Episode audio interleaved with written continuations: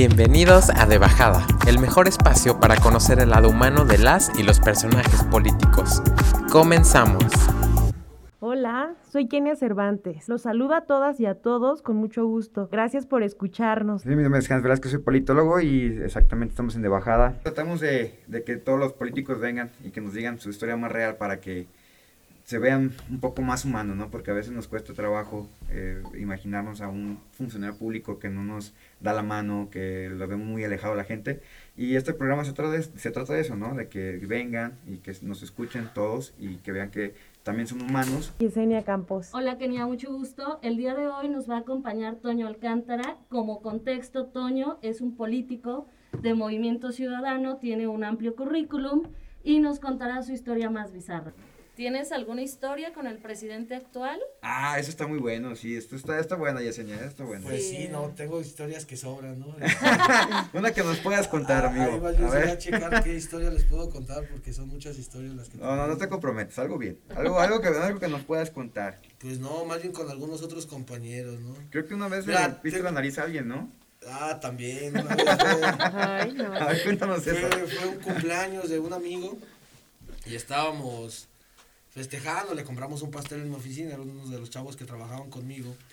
Le compramos el pastel y pues empezamos que, ah, que mordida, que cantarle las mañanitas. Ay, ¿De qué tipo de mordida, amigo? Pues, la mordida y entonces de repente pues él estaba comiéndose el pastel, bueno, estaba iba a morderle al pastel y pues empiezan, pues ya ves que empujar, ¿no? Pues llegó Toño, pues, medio manchado y tómale, le rompí la nariz. Bueno, no le Ay, no, no, no, no. Pero pues el pastel terminó, pues ya nadie se lo comió, terminó lleno de sangre. Pues yo lo único que pude hacer fue echarle la culpa a Dani Moreno. Dije, no, Dani fue el que te empujó Ay, y yo no. no fui. Entonces mi pobre Dani estaba aniquilado, ¿no? Bueno, mi pobre Alejandro, que fue en su momento el afectado, estaba medio destrozado. Ahí Puros golpes contigo, Toño. Sí, la vida me ha dado muchos golpes, pero más a los que Ay, acercan sí. a mí.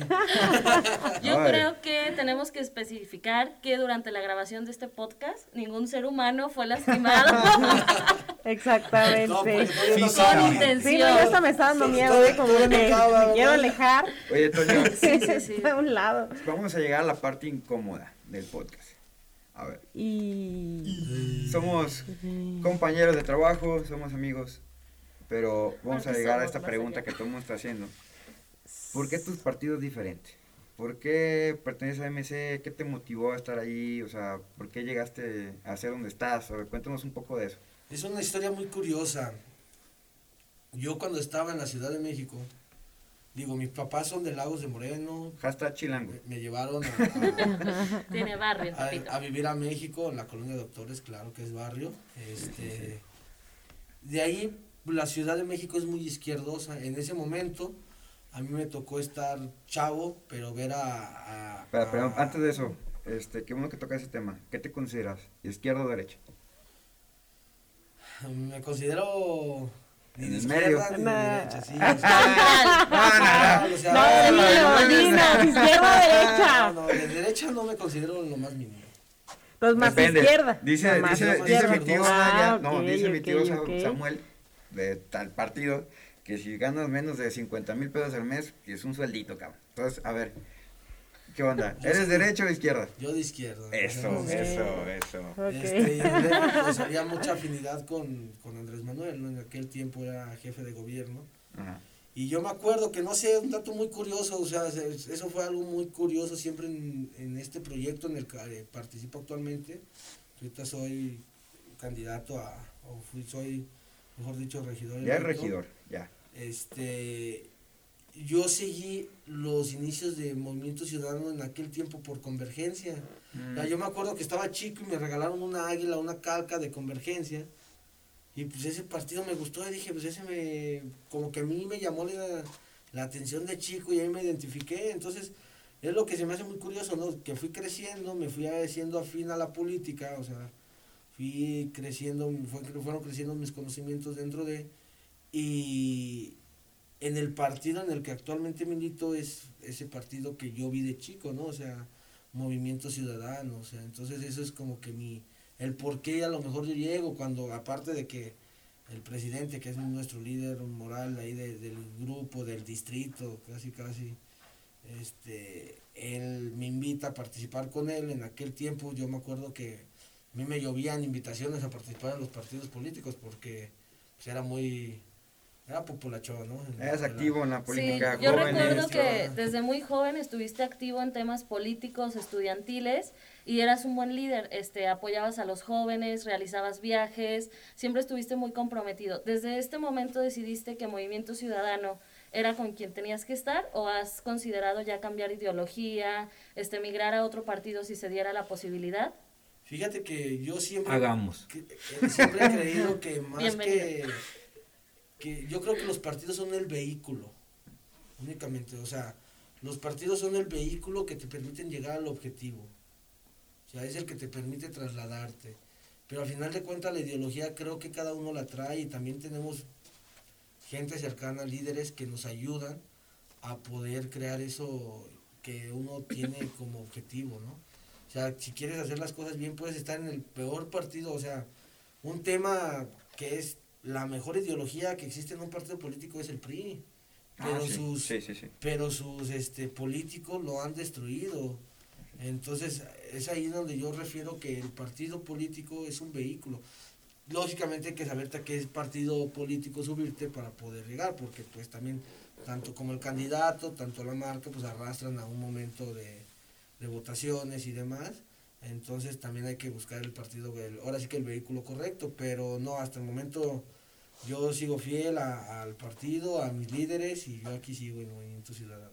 Fíjate que, eso, que ese tema que tocas es muy cierto, porque muchas veces eh, la mayoría de las personas a veces no leemos los principios que tiene cada partido, ¿no? No nomás, este, nomás por una marca, por el tema del marketing, ¿no? De que está bonito, tengo un buen diseño, tengo buenos colores, me quiero unir pero es, es cierto lo que menciona, o sea, el PRI, o sea, si nos ponemos a leer las cuestiones de los principios de los partidos, el PRI es el que tiene la mejor ideología, o sea, viene del tema revolucionario. O sea, de verdad es un partido en su texto, a lo, menos en el texto es un partido de izquierda, o sea, literalmente se supone que funciona para las y los ciudadanos y los revolucionarios, ¿no? Pero pues en la práctica tenemos eh, que se están peleando en el, en el C nacional, ¿no? Hace poquito para la renuncia de Alito, el, el líder nacional del, del PRI. Entonces, e, e, es, es, es, fíjate que me llama mucho la atención que tengas esa, esa conciencia, que también muchos no la llaman, esa, digamos, una conciencia partidista, ¿no? Porque no, no mucho lo tienen, Toño, y eso es bueno. Y yo, yo creo que todos los funcionarios públicos deberían de tener esa misma, ese mismo razonamiento que tú estás teniendo. ¿Por qué es diferente tu partido y por qué el pueblo de Lagos, de Lagos logró ver la diferencia? ¿Por qué los jóvenes como nosotros nos tenemos que interesar en la política y hacer el cambio que queremos? No considero que sea diferente el partido, sino las personas que gobiernan. Eh, actualmente es gente con interés, gente que realmente está preocupada por sus ciudadanos, ¿no? O sea, nuestros gobernantes, y me refiero a nuestros gobernantes porque actualmente tenemos un gobernador, tenemos diputados, este, a lo mejor no de este distrito, pero tenemos diputados este, en Jalisco y tenemos un presidente municipal que realmente se ha preocupado y lo ha demostrado con hechos, no nada más con palabras. Decir que se preocupa no es decirlo públicamente, o sea, decir que se preocupa es demostrarlo ante la sociedad que realmente se están haciendo las cosas. ¿Sus propuestas son diferentes? Nuestras propuestas es, en el caso de Lagos de Moreno, siempre fue un discurso muy señalado, que fue regresarle a la grandeza a Lagos que, que le corresponde en Jalisco. Es decir, Lagos llegó a ser este capital de Jalisco, o sea, Lagos llegó, llegó a ser en su momento el Atenas de Jalisco. ¿Por qué el Atenas de Jalisco? Por la infraestructura que tenía, o sea, los edificios, yo siempre lo he dicho, y a lo mejor va a haber gente que le moleste mi comentario, pero yo considero Lagos es más bonito que San Miguel de Allende. No, no, no, no, no, eso sí no. Pero no, ya lo, lo único que le falta es invertirle quizás, o sea, un poco más apego de las autoridades. Nosotros estamos haciendo lo que podemos, de, que está en nuestras manos, por embellecer nuestro municipio, nuestro centro histórico hermoso, un centro histórico único, con la segunda iglesia más alta en, en México, pero pues es, no se puede reconstruir una ciudad en tres años, lo que no se hizo en más de 15 años. ¿no? ¿Por qué yo, Yesenia Campos, tengo que sumarme o debería de sumarme a su partido y dejar actualmente mi puesto? Pues es que nosotros no te estamos pidiendo eso, ¿no? No, o sea, ¿cómo Sí, yo ¿cómo? debo de interesarme Creo o que- por qué los jóvenes nos debemos de interesar en sumarnos a ustedes? Creo que las políticas públicas han ido cambiando a la base de los años, ¿no? Yo te puedo decir de partidos nuevos, partidos diferentes, ok. Nos vamos al PRI, al PRI en Lagos de Moreno, ¿no? El PRI en Lagos de Moreno sabemos quiénes están, quiénes son y son los mismos de toda la vida. ¿Quiénes son los que están en el PRI de Lagos? Pues lo sabemos, ¿no? El papá, el hijo del papá que Un casi casgo, ¿no? casi casi. Saludos para ellos también. El Saludos. PAN, pues ya sabemos perfectamente, ¿no? Ya creo que del PAN ni lo mencionamos. ¿Hay gente de Lagos ahí? ¿En dónde? ¿En el PAN de Lagos? Sí, sí, pues no, creo que no. Saludos para Oye, Unión de San Antonio. tocando el tema del PAN, tocando el tema del PAN, bueno, Lago siempre se ha manejado como un bastión de derecha. Entonces ahora es de izquierda. Hubo un hartazgo. Yo considero que son hartazgos de la política, ¿no? O sea, nosotros como ciudadanos también nos cansamos de siempre estar, o sea, no es la misma la mentalidad del- de las personas que o de la mentalidad que teníamos hace 10 años con la mentalidad que tenemos ahora como personas eh, en la actualidad, ¿no? O sea, nuestra mentalidad ha ido cambiando y lógicamente sabemos que que queremos cambiar las cosas, ¿no? O sea, yo te he puesto un ejemplo que si en tu casa contratas a una persona para que te limpie tu casa y nunca va, pues ni modo que la sigas contratando y le sigas pagando, ¿no? O sea, pues en su momento llega un hartazgo y dice, pues sabes que no, no sirves, pues cambio, ¿no? Y en esta ocasión se dio, pues se dio la ocasión pasada, se cambió de gobierno a un gobierno, como tú lo has dicho, de izquierda, que, que pues el PRI y el PAN eran los únicos que gobernaban en el municipio durante años y décadas y ahora gobernó un partido nuevo y que creo que hizo las cosas correctamente ya que ganamos con un amplio margen de en la elección contra nuestro adversario. Para cerrar, Toño, este, me gustaría tu última opinión y decisión. Entonces, Lagos de Moreno es más bonito que San Miguel de Allende. Considero que Lagos de Moreno tiene todas las cualidades y capacidades No, no, no, ¿sí o No, no, no, no, ¿sí no. o no? para llegar Mira, a ser yo fui a Lagos, no, no conocía, apenas fui hace que 15 días. Yo me esperaba, sin ofender, ah, Ah, ver, una pues, ciudad más bonita que San Miguel de Allende. eh. Y, y la verdad es que me quedo con mi San Miguel de Allende. Sí, San Miguel de Allende tiene un estilo peculiar y muy bonito. Pero, siempre- ¿por qué, por qué dices que Lagos es Les mejor? falta interés, este, es lo que te decía. No se ha podido, nosotros como gobierno hemos trabajado y poco a poco vamos, vamos trabajando en embellecer nuestro lago de Moreno. Ahorita se hizo el cambio de, de luminarias, está trabajando en el ocultamiento de Pero les cables, falta. En el ocultamiento de cables, por eso, pero va a llegar el momento que Lagos va a llegar a superar a San Miguel de Allende por su hermosura. Venga. Va a llegar a superar, sin escucharon, hablar- a superar. sin hablar de su historia estamos tiene- por arriba. Y sin hablar de la historia que tiene Lagos de Moreno. Comentario a colación. Para empezar, no tenemos ver, los Villarreal este, en Lagos. De Lagos de Moreno, tiene mucha historia también para irnos cerrando. Eh, dinos a un personaje que tú admires de, de tu ciudad. A un personaje que yo admire de mi ciudad. Fíjate que es un detalle, o es un tema muy importante, ¿no? Yo creo que la mayoría diría que Pedro Moreno, que fue un gran insurgente de, de Lagos de Moreno, yo me iría un poco más por Hernando de Martel, que fue su fundador. Ah, perfecto. Está bien.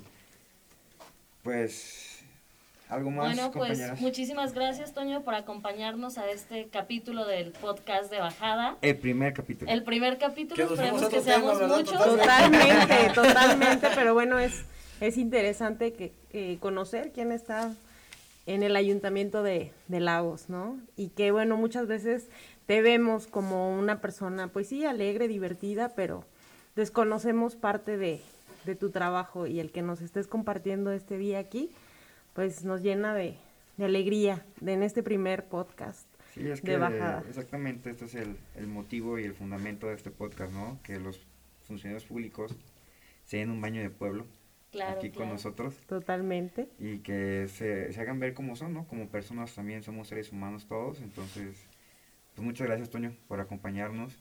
Los micrófonos de este podcast están abiertos para cualquier eh, día que tú quieras venir, compartirnos otras historias chuscas, que sé que vas a, eh, ¿cómo se dice? A acumular muchas conforme pasan los años. Y aquí estamos, cualquier, cualquier tema, cuando gustes. Muy bien. Agradecemos la colaboración de Daniel Moreno en los controles Ah, sí. y la asesoría del profe Gamaliel, así como las instalaciones de la Universidad de La Salle Bajío y como diría nuestro queridísimo alcalde de Lagos, aquí cerramos hasta el anochecer. Mi nombre es Carlos Velázquez y nos vemos. El mío es Yesenia Campos y seguimos en contacto. Mi nombre es Kenia Cervantes, les mandamos un fuerte abrazo y si les gustó nuestro podcast, Síganos. recomiéndenos y síganos en redes. Nos vemos en la próxima edición de Bajada. Hasta luego.